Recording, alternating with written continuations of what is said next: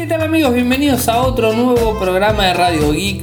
Hoy martes 11 de diciembre de 2018. Mi nombre es Ariel, resido en Argentina. Me pueden seguir desde Twitter, el nick es arroba arielmcor. En Telegram nuestro canal es Radio Geek Podcast y nuestro sitio web infocertec.com.ar. Como todos los días realizamos un resumen de las noticias que han acontecido en materia de tecnología a lo largo de todo el mundo. Hoy se dio a conocer, em, digamos, este, la decisión, al menos hasta el momento, de la CFO de Huawei en Canadá, Meng Wanzhou, en donde eh, recibió eh, una, digamos, le dieron la opción de eh, pagar una fianza por los cargos de fraude. En total, el fallo lo que dijo es que debe pagar 10 millones de dólares, 7 millones de dólares em, depositados en efectivo y 3 millones restantes provenientes de 5 o más garantías eh, de personas que se comprometan a garantizar que no huya del país, obviamente, y que cumpla con todos los términos de la fianza. Ahora, los términos eh, de, la, de la fianza son bastante grandes, les cuento. En principio, eh, Men tiene que eh, hacer caso a un toque de queda de 11 a 6 am. Este es el toque de queda que puede circular. Debe vivir en su hogar en Vancouver, permanecer en ciertas áreas de la misma ciudad. Eh, tiene que usar de forma continua un brazalete en el tobillo con rastreo de GPS eh, y además eh, todos los costes asociados con la seguridad del mismo.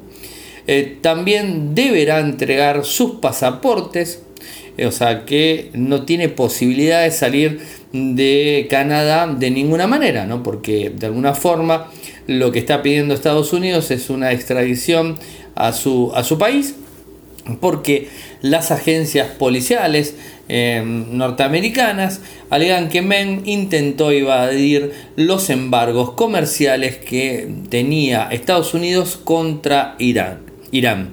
Eh, el proceso digamos, este, puede llegar a un periodo de 60 días en Estados Unidos, lo que es la extradición, eh, con lo cual se podría estar hablando de, eh, digamos, de febrero del año próximo. Eh, igualmente, el pedido formal recién sería entregado el 8 de enero del 2019.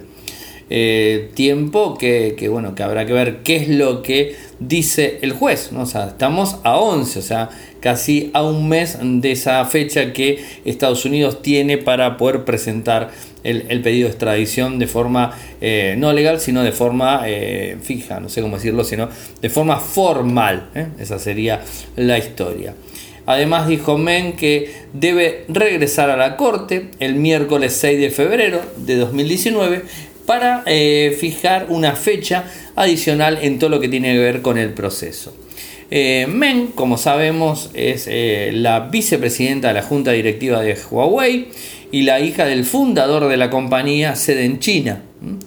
recientemente, el 5 de diciembre, el director de Servicio de Inteligencia de Canadá eh, que es eh, CECIS, David Binnengault, eh, advirtió a los canadienses sobre el espionaje patrocinado por el Estado, Estado chino a través de las redes móviles 5G, poniendo énfasis en la asociación de infraestructura de Huawei con los operadores.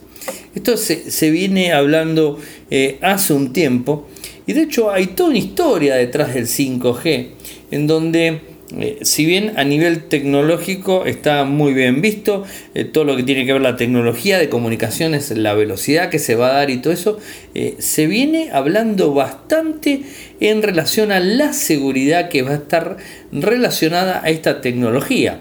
Parece que no, no está muy bien dadas todas las condiciones para que sea segura, o por lo menos acá ya lo estamos viendo, ¿no? O sea, de alguna forma. Esto la verdad que está generando eh, una complicación muy, muy grande. Por otro lado tenemos a Scott Bradley, que es el vicepresidente de Huawei en Canadá, que en declaraciones dijo lo siguiente. Huawei Canadá continuará trabajando en colaboración con el gobierno canadiense, operadoras y otras partes interesadas nacionales para tomar las medidas necesarias para poder garantizar y proteger la integridad de Canadá. Y todo lo que tiene que ver con la infraestructura nacional de telecomunicaciones, incluida la implementación de la tecnología 5G. Esto es una novela que arrancó el primero de diciembre y que vaya a saber cómo termina. Y la novela está muy orientada a un tema político acá, ya no es solamente eh, un tema de tecnología, de, espionaje, lo que fuera, sino ya esto pasa eh, por, por, un tema eh, político comercial, ¿no?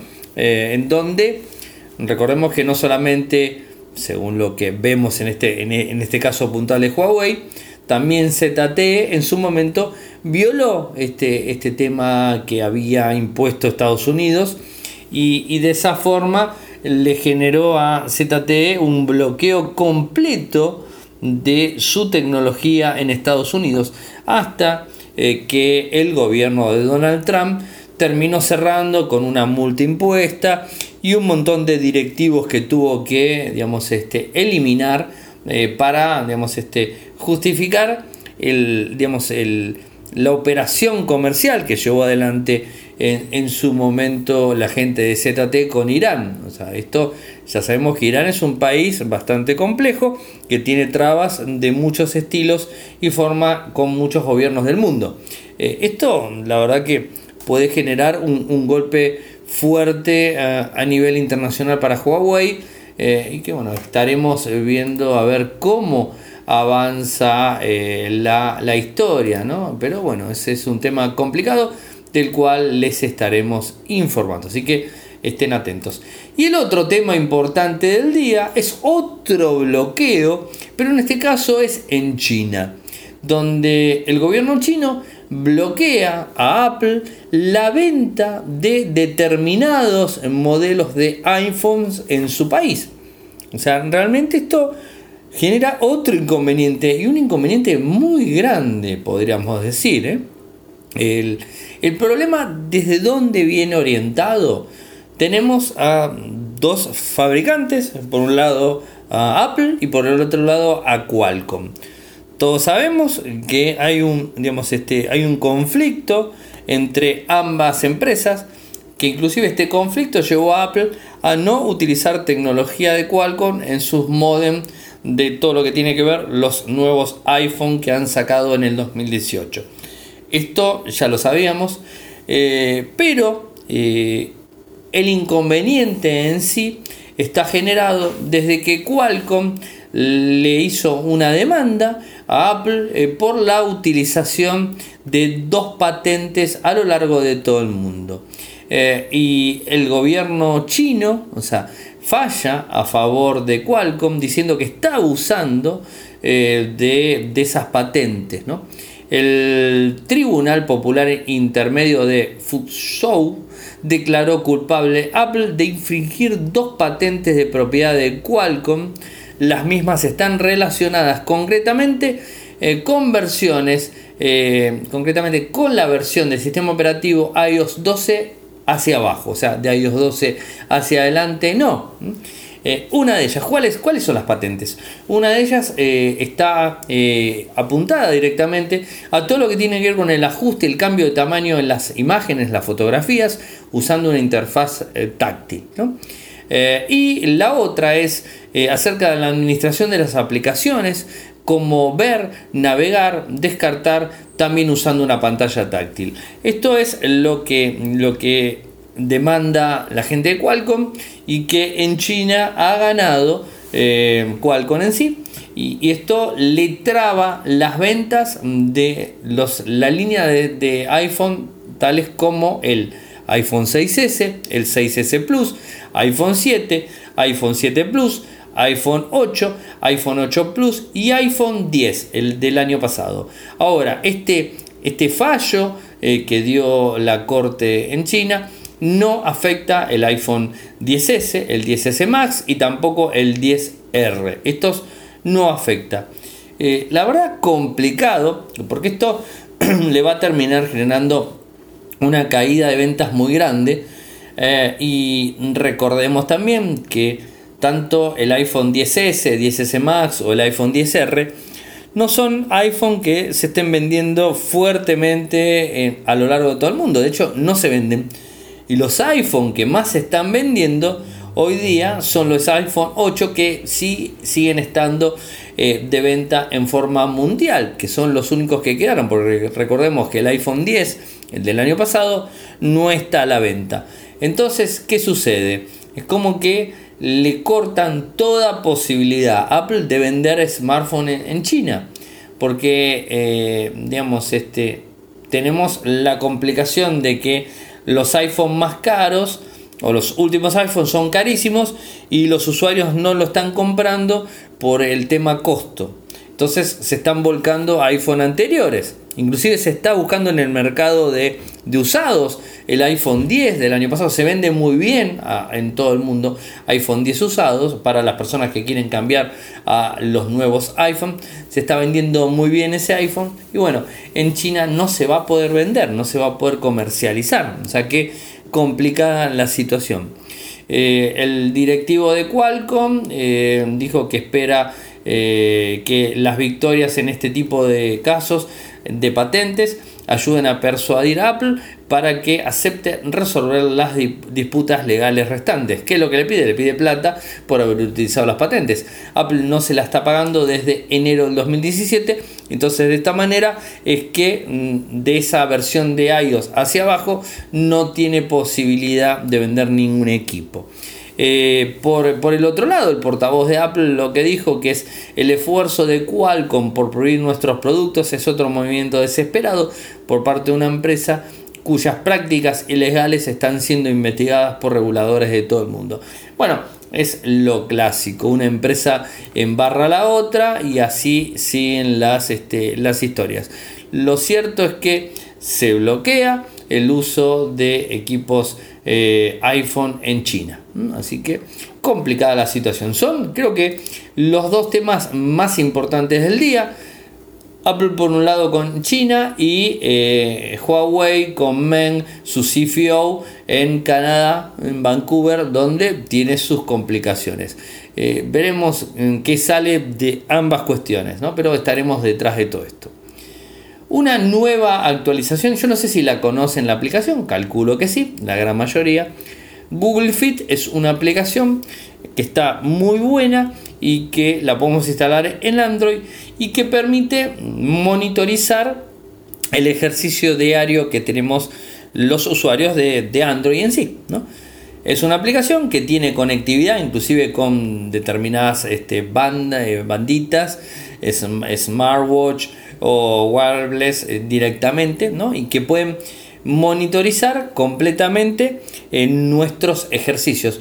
No solamente nuestros ejercicios, porque también pueden monitorizar lo que es la caminata que hacemos todos los días al trabajo o hacia donde estemos, monitorizar este, toda la parte cardíaca, que es algo que ha incluido Google Fit hace poquitito tiempo, ¿no? Esto que les va dando puntos cardio en donde calcula una determinada eh, unos determinados valores para que lo podamos utilizar.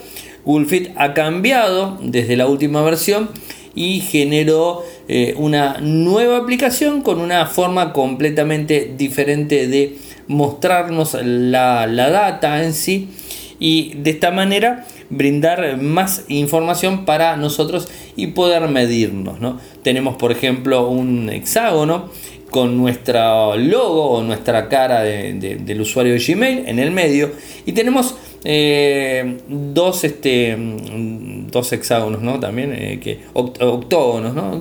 ya, me confundí con, eh, con, este, con, con lo que sería la parte que está rodeando nuestro, eh, nuestro perfil. En definitiva es, así. Eh, en donde es, es, es un hexágono, no, no me equivoqué. Es un hexágono en donde tenemos por un lado los puntos cardio y por el otro lado los pasos eh, que estamos este, llevando a cabo. Entonces hacemos clic en uno, clic en el otro y podemos ver la información detallada, podemos ver el mapa, podemos eh, hacer determinadas configuraciones, ¿no? o sea, cosas que están eh, muy buenas. Ahora, ¿Qué es lo que ha publicado Google? Bueno, hay una actualización, o sea, una nueva actualización en, la versión de, Google Fit y la nueva actualización incluye dos funcionalidades. La primera de ellas es un widget en pantalla eh, que podemos cargar en donde desde el mismo escritorio mm, que tenemos en, Android eh, vamos a tener la posibilidad de ver en una pantalla completa ver eh, esto mismo. El día la hora es el día hora temperatura el iconito de fit y además el hexágono este con nuestro icono donde vamos a ver la información de forma constante y va a ir avanzando de forma constante en la medida que vamos usando el smartphone para caminar, para hacer nuestro ejercicio y todo eso. Pero no solamente esto, sino también tiene una nueva opción de relajación. Es un añadido que le han, que le han eh, cargado en donde eh, podemos este, eh, tener la, la posibilidad de aprender, eh, aprender relajación con determinadas este, opciones de respiración que se puede hacer a determinado tiempo, que se puede obviamente ir programando en la misma app eh, que, tenemos. ¿eh? en principio, la actualización comenzó. No está quizás en todas partes del mundo, hay que tener paciencia porque va a llegar eh, y bueno, esto, como ustedes saben, las actualizaciones eh, son de forma paulatina a lo largo de todo el mundo, pero ya está anunciado por Google. Así que falta solamente esperar un tiempito. Y después, eh, hablando de otra de las empresas, tenemos una novedad bastante compleja, podríamos decir, desde Facebook, en donde patentó un sistema que va a predecir a dónde vamos a ir. Sí, sí, va a predecir a dónde vamos a ir. ¿Esto en base a qué? En base a la ubicación que le vamos brindando con nuestro smartphone inteligente, o sea, nuestro teléfono inteligente, de manera recurrente, donde va a detectar a toda hora del día si vamos a trabajar, eh, por dónde vamos a trabajar, que esto ya lo hace, ¿no? lo hace no solamente Facebook, sino también lo hace Google. Lo que tiene la diferencia de esto es que va a detectar, eh, por ejemplo, determinados lugares. O sea, no va a detectar si tomamos un determinado transporte público, pero sí va a detectar si vamos a un gimnasio, si vamos a un determinado restaurante, si vamos a algún lado específico eh, que tenga que ver con, eh, con, nuestras, nuestra vida diaria. ¿Y para qué lo quiere hacer? ¿no? O sea, justamente para poder brindarnos este, eh, después publicidad, publicidad que va a estar relacionado a lo que eh, el sistema, o sea, la aplicación de Facebook va a ir recabando a medida que vamos utilizando el smartphone encima nuestro, ¿no?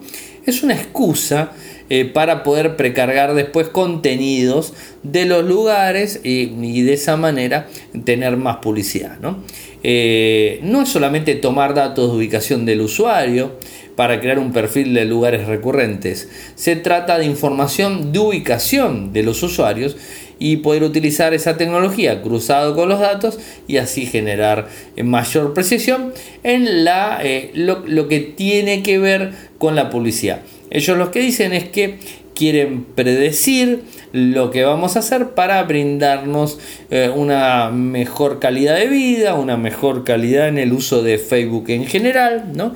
Eh, y esto no solamente va a utilizar lo que es el GPS, sino también va a utilizar la tecnología NFC, Bluetooth, Wi-Fi y las redes. O sea, el clásico de las redes lo va a seguir haciendo. ¿no? Es una nueva forma de que Facebook siga recopilando información de las personas. ¿no?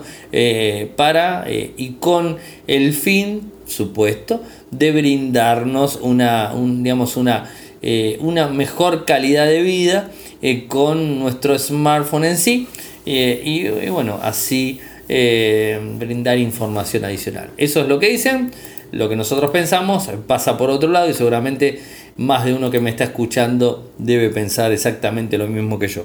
Hasta dónde Facebook nos va a seguir sacando información y la va a seguir utilizando para vendérsela a terceros y ese tipo de cosas. Pero bueno, es lo que hay y la red social eh, funciona y creo que lo va a seguir haciendo sin importar mucho de lo que suceda. Bixby. Ahora ya hablan español. El asistente que tiene Samsung eh, ya habla en español. Tenemos, bueno, los asistentes ya los conocemos. Amazon, el, asistente de Amazon, el de Google, el de, Microsoft, el de Apple y el de Samsung, medio tarde, Bixby, eh, hablaba en inglés. Bueno, ahora en formato beta para sus equipos de gama alta, el S9 y el Note 9, habla en español. Eh, pero tiene algunas restricciones. En principio la restricción más importante es que está en beta. La segunda restricción más importante es que está para dos teléfonos y todavía no hay ninguna confirmación de si va a estar para otros equipos eh, Samsung Galaxy. O sea, o Galaxy Note 8, por ejemplo, no, no, lo sabemos. Eh, pero bueno, esto es, un poco lo que tenemos disponible de información ahora. Además, el italiano y el francés serían otro de los idiomas que va a estar este, utilizando. Se puede configurar eh, como cualquier asistente. Eh, lo podemos invocar, o sea, clásicamente con el High Bixby, y, de esa forma, o una pulsación en el botoncito que tiene directamente, bueno, veremos eh, cómo lo van, llevar lo van a llevar adelante desde Samsung. No están disponibles apps de terceros con APIs de conexión y bueno, ese tipo de cosas, pero quizás este, con un tiempito más, digamos, avance y se puede utilizar en cualquier equipo de la marca coreana. se puede elegir entre dos, dos formatos de voz, hombre o mujer. David o Sandra, son las dos, eh, los dos nombres que se puede utilizar. Y recuerden siempre que está con estos dos equipos y en, base, en, formato beta, con lo cual puede tener inconvenientes o puede tener funciones que no estén del todo completas. Eh, un nuevo informe eh, da a conocer que Supermicro no tiene ninguna culpa y que no hay ninguna posibilidad de que haya habido espionaje en productos de Apple y de Amazon. ¿Se acuerdan cuando Bloomberg eh, publicó en octubre estos reportes acusando eh, de forma contundente a Supermicro, esta, esta empresa eh, china, que instalaba digamos, un microchip chiquitito para tratar de sacar información de los servidores de, Apple y los servidores de Amazon. Eh, bueno, esto es lo que, lo que decía, ¿no? Que China había tenido acceso a toda la información de estas grandes empresas tecnológicas, ¿no? A través de un chip muy chiquitito que no se había detectado. Supermicro obviamente salió a negarlo, pero no solamente Supermicro, porque este vendría a ser un problema grave no solo para la empresa proveedora, sino también estamos hablando para Apple y para Amazon, empresas muy grandes eh, que no quieren verse envueltas eh, en un tema de espionaje, o sea, habiendo sido eh, digamos, espiadas ellos, ¿no? o sea, esas empresas. Y que a su vez la idea de espiar a Apple y espiar a Amazon era espiar a los gobiernos donde Apple y Amazon están funcionando, ¿no? más que nada Estados Unidos. bueno, esta, esta empresa de tarjetas madre con este supuesto chip de espionaje dijo que no hay evidencia de hardware malicioso eh, en, la investigación que llevaron adelante. Eh, de acuerdo con Reuters, eh, que publicó hoy la información, donde Supermicro contrató una, empresa externa de, investiga, de investigación, Nardello Co., eh, que dice que no arroja eh, ninguna evidencia que sus productos en producción o productos anteriores hayan tenido hardware chino destinado al espionaje industrial. Eh, una conclusión que no le sorprende a nadie, porque recordemos que tanto Apple como Amazon salieron a desmentirlo de forma casi automática, porque ellos también se veían envueltos en todo esto, hicieron sus investigaciones. Eh, para ver si esto era cierto, ¿no? Obviamente hay que salir a investigar, porque nunca se puede descartar una situación de estas. Entonces, bueno, salieron a investigar y negaron rotundamente a Bloomberg y eh, lo tildaron de mentiroso a Bloomberg, ¿no? O sea, algo que también es bastante, eh, digamos, este, complicado para un medio tan importante que además eh, tiene una muy buena credibilidad en cuanto a lo que tiene que ver con noticias a lo largo de todo el mundo. Eh, inclusive Apple le pidió a Bloomberg que se retractase ¿eh? y no fue así. Así que bueno, esto es lo que tenemos para contarles hoy sobre estas dos empresas. Pero antes de, seguir, eh, como, todas las noches, tengo que agradecer a la gente de linguar.com.ar por brindarnos su apoyo hace tanto tiempo y contarles a ustedes que nos pueden apoyar eh, de dos maneras. Eh, por un lado, desde PayPal, ingresan a paypal.me barra arielmcor, paypal.me barra arielmcor Ahí van a tener eh, la posibilidad de ingresar un número, el valor que ustedes quieran donar en, euros o en dólares sin ningún tipo de problemas y bueno, hacer la donación correspondiente, si es que quieren, obvio. Y por el otro lado, desde eh, Patreon, que es www.patreon.com barra Radio www.patreon.com barra Radio un dólar, un euro, lo que ustedes quieran sin ningún tipo de inconvenientes. Eh, hoy estuve jugando con, lo habrán visto en, Instagram, mi cuenta es arroba Estuve jugando bastante con un eh, OnePlus 6T, o sea, eh, la verdad un excelente equipo, me gustó mucho. y subí un videito cortito de cómo funciona el lector en pantalla. pensé que iba a tener una, determinada o sea, problema al detectar la huella que iba a tener una demora y lo cierto es que no tiene demora, es muy rápido. Tampoco se nota en la pantalla del OnePlus 6T eh, la parte donde detecta eh, la huella en sí, o sea, cuando está funcionando no se nota. Tiene una pantalla MOLED, eh, un equipo muy lindo por cierto, muy rápido, la verdad vamos a hacer un podcast review en cualquier momento, así que estén atentos al mismo. Y se los muestro así, un, digamos, un pantallazo en general. Volcan ya estuvo en Estados Unidos en la presentación en Nueva York eh, realizando la cobertura así que tenemos el informe. Si de hecho si quieren entrar en infocertec.com.ar lo van a encontrar. Ayer lo, publicamos porque pusimos el unboxing o sea que Ferdor es el dueño de este equipo y, bueno hicimos él hizo el unboxing y nos envió. Hoy estuve jugando con su teléfono obviamente y, que creo que está muy muy bueno ¿no? es un equipo eh, digamos con muy buenos features y digamos una presencia excelente. Eh, Instagram eh, parece que va a lanzar cuentas especiales para influencers. Esto se podría estar dando el año próximo. Según The Hollywood Reporter, Instagram estaría probando este tipo de cuentas con herramientas específicas eh, para ver cómo cambia el tema seguidores, acciones en los mensajes, pueden administrar, quién y cómo pueden contactarlo. Recordemos que hace un tiempito Instagram empezó a hacer una limpieza de los usuarios en sí de la red social eh, porque se estaba abusando de alguna forma de los likes, de los seguidores, seguidores falsos y todo ese tipo de cuestiones.